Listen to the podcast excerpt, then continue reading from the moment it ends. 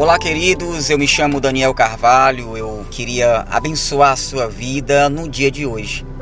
A Bíblia nos conta em Lucas capítulo 9 que Jesus estava pregando em uma cidade chamada Betsaida.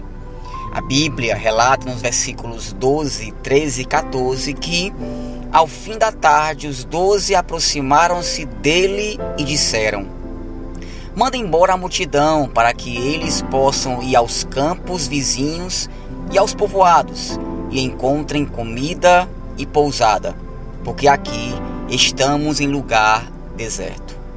Ele, porém, respondeu: Dê-lhes vocês algo para comer. Eles disseram: Temos apenas cinco pães e dois peixes. Estavam ali cerca de cinco mil homens. Mas ele disse aos seus discípulos: façam-nos sentar-se em grupos de 50. Queridos, haviam naquele lugar deserto cinco mil homens famintos, sem contar mulheres e crianças. Os discípulos não sabiam o que fazer. Eles então questionam Jesus e ele responde: Faça-nos sentar-se em grupos de 50. Sabe o que eu aprendo com essa ordem de Jesus? Se você quer que eu multiplique, se organize.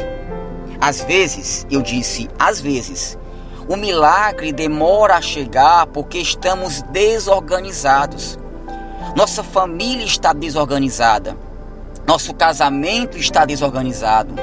Nossas finanças estão desorganizadas. Nossos relacionamentos estão desorganizados.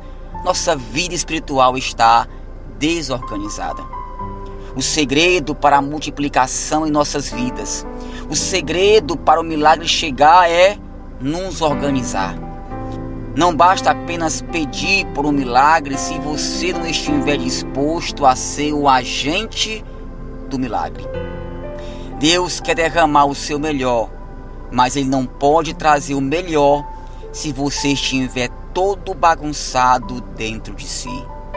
Organize-se Deus te abençoe.